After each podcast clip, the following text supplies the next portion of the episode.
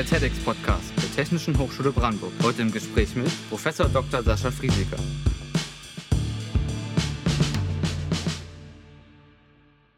Hallo und willkommen, schön, dass Sie eingeschaltet haben. Und ich begrüße meinen heutigen Gast, Professor Dr. Sascha Friesecker. Hallo. Guten Tag. Ähm, damit die Zuschauer Sie besser kennenlernen, Herr Frieseke, äh, welchen Werdegang haben Sie hinter sich? Den ganzen? Den ganzen. Den ganzen. Äh, ich fange vielleicht an, wo ich jetzt bin, und dann können wir uns ein bisschen chronologisch rückwärts da durcharbeiten. Ich, wir sitzen hier im Weizenbaum-Institut für die vernetzte Gesellschaft in Berlin. Ich bin einer der Direktoren hier und bin gleichzeitig an der Universität der Künste Professor für ein Thema, das nennt sich Designing Digital Innovation. Und in dieser Rolle bin ich auch der Studiengangsleiter eines Studiengangs, der nennt sich Leadership in digitaler Innovation.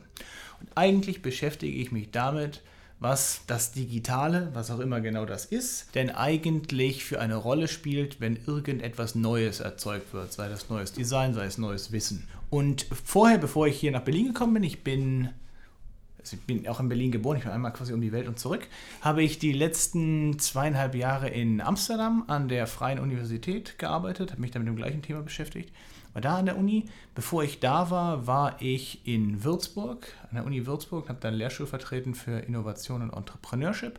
Davor war ich in Berlin.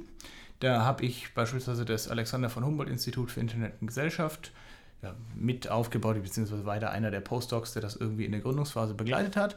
Davor war ich in den USA an der Uni. Davor habe ich meine Doktorarbeit geschrieben in St. Gallen. Davor habe ich studiert, auch in Berlin, hier um die Ecke, 200 Meter weiter an der TU. Und zwar bin ich Wirtschaftsingenieur. Und vorher war ich in der Schule, wie viele andere auch. Das ist was Besonderes, ja, die Schule. Da wollen wir jetzt nicht noch das auch noch aufarbeiten.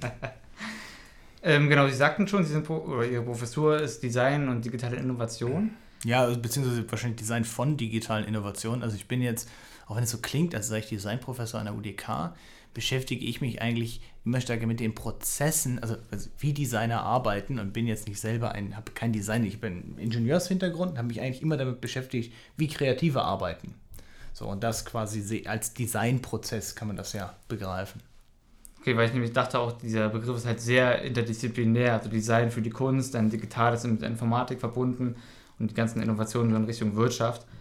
Ähm, ja, was ich, was ich mache, ist auch schon ist schon wirklich interdisziplinär. Also ich habe ähm, meine Doktorarbeit geschrieben im Innovationsmanagement und habe eigentlich seit meiner Doktorarbeit mir keine Szenarien mehr angeguckt, wo ich wirklich angeguckt habe, wie funktioniert jetzt Produktentwicklung in einem traditionellen Unternehmen sondern immer Kontexte angeguckt, wo ich gesagt habe, ja, hier ist es irgendwie im Zuge der Digitalisierung spannend, sich das anzuschauen. Also ich habe viel gemacht, zum Beispiel, wie entsteht neues Wissen im Wissenschaftssystem was jetzt nicht so der Standard ist, was man irgendwie im BWL anguckt.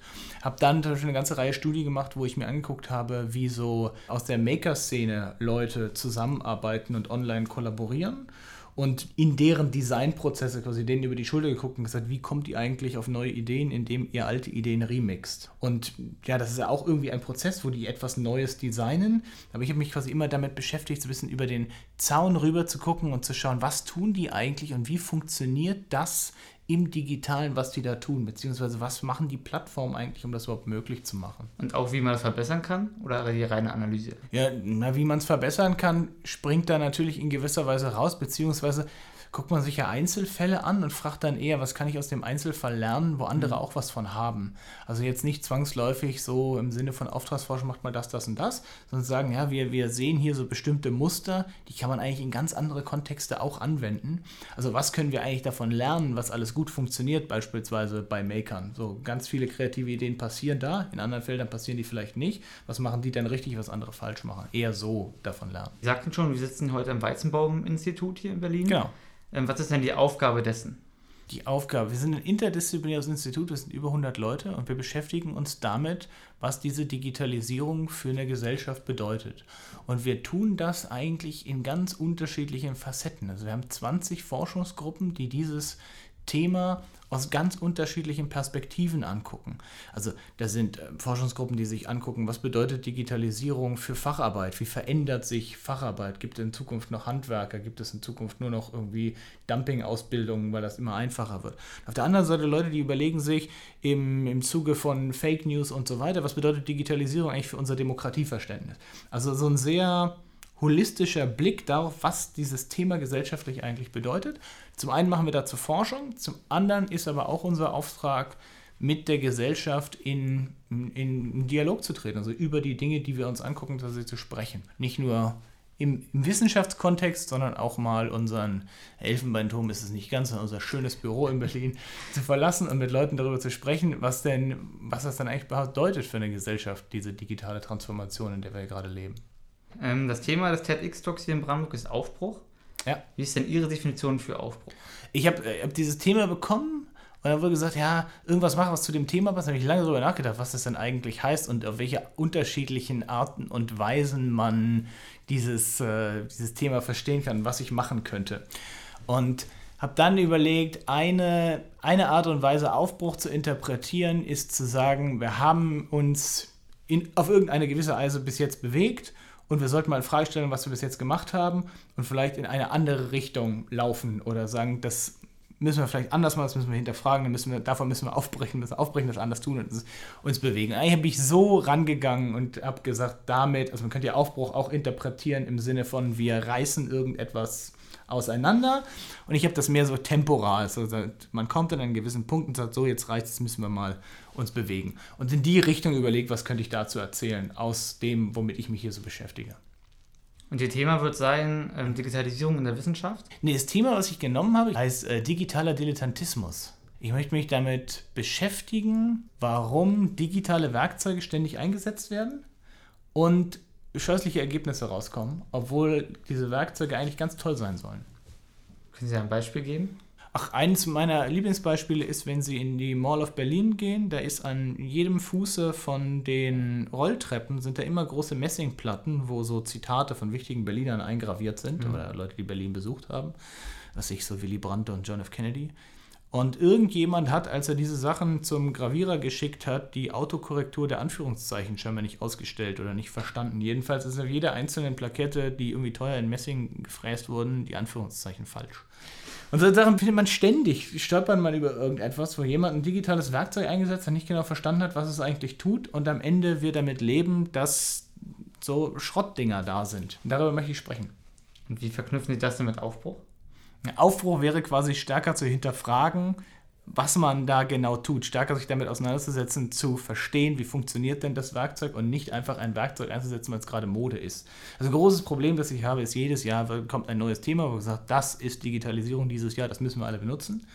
Kaum jemand hat die Zeit, sich wirklich damit intensiv auseinanderzusetzen und dann wird das auf so einem oberflächlichen Level bespielt und nächstes Jahr kommt das nächste Thema und es kommen ganz schreckliche Formen raus, wie das benutzt wird. Und im Sinne von Aufbruch würde ich gerne, dass man das hinterfragt und sagt, wir sollten uns mit den Themen besser beschäftigen, die uns wirklich interessieren, die uns wirklich was bringen, verstehen, wie die funktionieren und die vernünftig einsetzen, anstatt ständig irgendetwas Neues irgendwo drauf zu kleben, ohne genau im Detail zu verstehen, was das eigentlich ist. Ähm, eine Frage für Digitalisierung so in der Bildungsbranche oder sagen wir mal in der Wissenschaftsbranche auch. Mhm. Ich denke zum Beispiel an mein Bachelorstudium zurück und ich hatte Mathematik sehr viel in der Vorlesung gehabt oder als ja. Modul gehabt. Und ich hatte das so, ich saß dort mit hunderten anderen Leuten in einem riesengroßen Vorlesungssaal.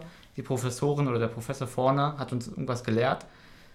Ich selten habe was verstanden. Mhm. Und äh, das Schlimme ist halt, dass ich jetzt noch viel weniger weiß als ich vielleicht wissen könnte. Ja. Und da die Frage, ob es da digitale Prozesse gibt, um das besser zu verarbeiten, also um die Daten besser aufzunehmen, um Informationen besser zu verarbeiten und das Wissen besser zu erhalten. Ja, ja sicher gibt es die, da gibt es aber auch ganz analoge Methoden und trotzdem sind wir sehr schlecht drin. Mhm. Also das ist auch so ein Thema, was mich wirklich umtreibt, dass wir, wir haben ganz viele gesellschaftliche Probleme, für die wir aber auch schon eine Reihe von Lösungen haben. Also wir haben viel bessere didaktische Konzepte, als wir sie tatsächlich lehren, ganz losgelöst von dem Medium, wie wir sie benutzen. Mhm. Und dann wird gesagt, ah, wir haben dieses Problem in der Ausbildung, lasst uns doch mal da eine digitale Lösung draufkleben, dann ist dieses Problem weg. Und ganz oft ist dieses Problem danach nicht weg, weil das eigentliche Beseitigen des Problems heißen würde, man muss sich wirklich sehr intensiv damit beschäftigen, wie man das angeht. Ein typisches Beispiel aus der Bildung sind diese Smartboards. Vor ein paar Jahren hat man gesagt, wir schieben irgendwie Smartboards in Schulen, dann sind diese Schulen digitalisiert. Mhm. Dafür bringen wir niemandem genau bei, wie man diese Smartboards benutzt. äh, die sind dann da und die sollen die Lehre besser machen. Und die reine Anwesenheit von Smartboards hat nicht dafür gesorgt, dass die Lehre besser wurde, weil man sich nicht damit auseinandergesetzt und die Leute nicht den Raum gegeben hat, wirklich damit zu tüfteln, sich zu überlegen, wie können wir das einsetzen, was wären Konzepte dafür, wo funktioniert das, sondern die waren einfach da. Und wir haben ganz oft so ein, eine, eine, Kollegin von mir, die nennt das immer so, wie nennt sie das, ein, ein chauvinistisches Technikverständnis, dass quasi die Anwesenheit von Technologie alleine ausreichend ist, um ein soziales Problem zu lösen. Und in der Realität ist ganz oft das Gegenteil der Fall nur weil wir es technisch können, heißt das noch nicht, dass es funktioniert. Mhm. Also gerade bei diesem Bildungs- und Weiterbildungsthema, äh, momentan viele Unternehmen sehe ich, wo dann gesagt wird, ja, wir, haben, wir müssen die Leute mit den ganzen Informationen, die es jetzt gibt, irgendwie am, am Laufen halten. Wir müssen irgendwie dieses Schimpfwort lebenslange Lernen implementieren in unsere Organisation. Und da machen die Videoplattformen. Überall machen die Videoplattformen. Wir wissen, dass Video didaktisch für ganz bestimmte Aspekte sehr gut funktioniert und für andere überhaupt nicht. Also beispielsweise, man jetzt ähm, lernt man ja ganz oft über, durch Wiederholung. Wenn ich jetzt lernen will, wie heißen irgendwie alle Spieler von Hertha, dann muss ich mir 50 Mal angucken, wie heißen die und irgendwann kann ich die. Video ist ein furchtbares Format für Wiederholung. Trotzdem werden Tätigkeiten, die eigentlich darüber gelernt werden, dass man sie wiederholt, jetzt in ein Format gepresst, was überhaupt nicht in der Lage ist, das vernünftig beizubringen, weil man sagt, jetzt ist Video gerade wieder in. Spielerisch wäre das einfacher? Spielerisch. Es kommt immer darauf an, was ich beibringen will. Also Video zum Beispiel ist ganz toll, wenn ich etwas wirklich Schritt für Schritt nachmachen muss. Wenn ich äh, lernen möchte, also Mathe zum Beispiel, wenn ich wirklich Schritt für Schritt ein Video habe, wo jemand in meinem Tempo erklärt, wie das funktioniert und ich das nachmachen kann, mhm. dann kann ich selber auf Pause drücken, wenn ich gerade nicht verstehe, was passiert ist oder kann kurz zurück scrollen. Ja. Oder für äh, plakativeres Beispiel, wenn ich ein Reifen wechseln will an einem Fahrrad oder einen Kuchen backen will oder ein Ikea-Regal aufbauen will und jemanden habe, der das im Video nachmacht, dann muss ich nicht das aus einem Text übersetzen in den Kontext, in dem ich gerade bin und verstehen, was das ist, sondern ich kann einfach wirklich bildlich nachmachen, was getan wird. Dafür funktioniert das ganz, ganz toll. Aber wenn ich beispielsweise was konzeptionell verstehen soll, dann hat man gerne diese Videos, wo man einfach nur den Kopf von einer Person filmt, weil man überhaupt nicht darstellen kann, was konzeptionell gerade erklärt wird. Und ganz oft ähm, spannende Studien zu dir sagen, die Leute erinnern sich an mehr von dem Inhalt, wenn sie das wirklich lesen mussten, als wenn sie ein Video gesehen haben, wo ihnen das jemand erzählt hat. Trotzdem wird das gerade gerne in Videoplattformen gepresst, weil man dieses Medium zur Hand hat und weil es mhm. irgendwie noch nie so einfach war, Video zu produzieren. Auf einmal können wir das und das ist auch gerade sexy. Aber wir wissen eigentlich, dass es didaktisch für ganz viele Anwendungsfälle äh, unsinnig ist. Und das ist so ein, ja, so ein Problem, diese, den wir in der in dem Technikwandel total häufig haben, dass wir überinterpretieren, was die pure Anwesenheit von Technik eigentlich tun kann, wenn die auf ein soziales Problem stößt. Also anstatt das Smartboard in der Schule reicht auch der Overhead-Projektor, wenn nicht die Leute für das Smartboard ausgebildet sind. Egal ob Smartboard oder Overhead-Projektor, der bessere Lehrer ist immer besser. Egal welches Medium ich quasi den beiden Leuten gebe. Und Ihr müsst dafür sorgen, dass ich die, die Lehrer, Lehrerinnen besser mache in ihrer Tätigkeit. Eine Sache, die in Deutschland zum Beispiel fast überhaupt nicht gefördert wird oder in irgendeiner Weise dafür gesorgt wird, dass das passiert, ist, dass wir, dass Lehrer voneinander lernen, dass die gegenseitig in Veranstaltungen sitzen, dass die Veranstaltungen miteinander entwickeln. Wir wissen, dass wir, das ist eine der stärksten Formen zu lernen, ist im sozialen Kontext, sich mit Leuten, die quasi auf dem gleichen Level sind, zu messen.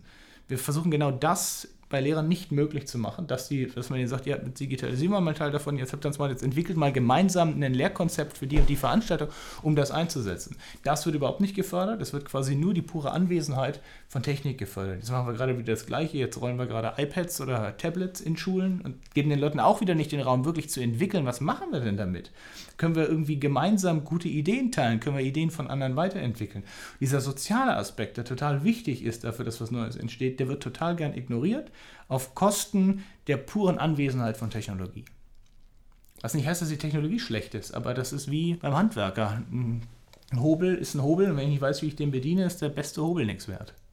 Ähm, zurück zu Ihnen würde ich kommen. Und okay. zwar haben Sie mit Sönke Bartling ein Buch herausgegeben, Opening Science. Ja. Und äh, dieses Buch ist kostenlos zu erwerben. Und eine weitere Besonderheit, Sie haben auch die Leute dazu eingeladen, dieses Buch weiter zu verbessern. In diesem beschreiben sie unter anderem, dass sich die Wissenschaft der Öffentlichkeit ähm, zeigen soll, also öffnen soll. Mhm. Und warum sollten Ihre Kollegen diesem Beispiel folgen? Also mit Kollegen meine ich die Wissenschaftskollegen generell. Ja, also vielleicht zu dem Buch, wir haben das vor fünf Jahren gemacht, da kam gerade dieses Thema Open Science auf, wo viel darüber gesprochen wurde und uns aufgefallen, es gibt nicht wirklich ein Buch, was das zusammenfasst, was eigentlich unter diesem, unter diesem Überbegriff alles drunter fällt und haben dann Leute dazu eingeladen, jeweils Artikel zu schreiben zu offener Wissenschaft und wie offene Wissenschaft funktionieren können und haben das zusammen in einem Buch gemacht. Das Buch kann man auch kaufen, wenn man quasi das physische Buch haben will, aber online ja. kann ich quasi den Text äh, kostenlos lesen. Und das hat dazu geführt, dass dieser Text von sehr vielen Leuten gelesen wurde, was sehr gut funktioniert hat. Was nicht funktioniert hätte, wenn das Buch jeweils, ich glaube, das kostet 50 Euro oder so als Buch. Wenn ich das jeweils als Buch verkauft hätte, dann hätten das wahrscheinlich nicht so viele Leute im Regal stehen. Das heißt, der überhaupt es zur Verfügung zu stellen, hat dafür gesorgt, dass es ein Publikum gefunden hat. Und ähm, zu, zu der Frage, warum sollte eine ähm, Wissenschaft sich einer Gesellschaft öffnen oder in einen Dialog treten? Ich bin davon überzeugt, dass sie das immer stärker muss, um zu rechtfertigen, was sie eigentlich tut. Jetzt auf einem abstrakten Level als Gesellschaft leisten wir uns ein Wissenschaftssystem und dann stellt sich eine Gesellschaft natürlich auch die Frage, was tut dieses Wissenschaftssystem dafür, dass wir uns das leisten? Das heißt aber nicht, dass jetzt jeder einzelne Forscher ständig damit beschäftigt sein muss, in allen möglichen Formaten darüber zu reden, was er oder sie forscht, aber dass es systemisch funktionieren muss, dass ein, dass ein Wissenschaftssystem in einen gesellschaftlichen Dialog eintritt. Also wir, ein Kollege neulich sagte den schönen Satz, er sagte, wir leben in einer Zeit, wo das komplett in Ordnung ist zu sagen, ja, ich weiß, dass es dazu Studien gibt, aber ich glaube das trotzdem nicht. Mhm. So, und das ist zu einem Teil auch die Schuld der Wissenschaft, die scheinbar irgendwo ihre Ergebnisse produziert, aber es nicht schafft, quasi diese gesellschaftliche Überzeugungsarbeit zu leisten dafür, wie viel denn diese Ergebnisse wert sind. Und da, glaube ich, kann man die Wissenschaft schon in gewisser Weise auch in die Verantwortung nehmen und sagen, Leute, wenn ihr wenn ihr wisst, was ihr wisst, dann müsst ihr auch dafür sorgen, dass das in gesellschaftlichen Dialog kommt. Und da das, was Wissenschaft produziert, ja immer spezialisierter und komplexer wird, ist diese Aufgabe, das zu übersetzen und in diesen Dialog zu treten, noch immer aufwendiger fürs Wissenschaftssystem. Deswegen ist es gar nicht so einfach zu sagen, jeder einzelne Wissenschaftler sollte das tun, sondern wir müssen stärker systemisch denken, dass wir sagen, wie können, wie können wir das denn ganzheitlich so hinkriegen, dass Gruppen Wissenschaftskommunikation betreiben können, andere Gruppen vielleicht das dialogischer machen oder irgendwie darüber unterrichten oder TED Talks machen oder wie auch immer, aber dass dieser, dass es nicht zwangsläufig auf der, der Schulter von jedem einzelnen Wissenschaftler oder jeder einzelnen Wissenschaftlerin so liegt, dass man sagt, jetzt habt ihr noch eine Aufgabe, noch eine Aufgabe, noch eine Aufgabe, sondern wir sagen, als System müssen wir dafür sorgen, dass wir einen Dialog zwischen Wissenschaft und Gesellschaft vernünftig hinkriegen muss man da auch aufpassen, dass es nicht zu negativen Auswirkungen auch führen kann. Also wenn wir jetzt zum Beispiel viele Studien veröffentlichen, die aber unzureichenden Methoden unterliegen, kann das ja die Bevölkerung vielleicht sogar sehr verunsichern, was dabei herausgekommen ist, ohne genau zu wissen, okay, die Methoden sind eigentlich schlecht, in Anführungszeichen. Das wurde nicht ordentlich mhm. geprüft. Ja, aber gerade das wäre ja so eine Dialogsfunktion. Äh, mhm. Also es geht mir ja nicht darum,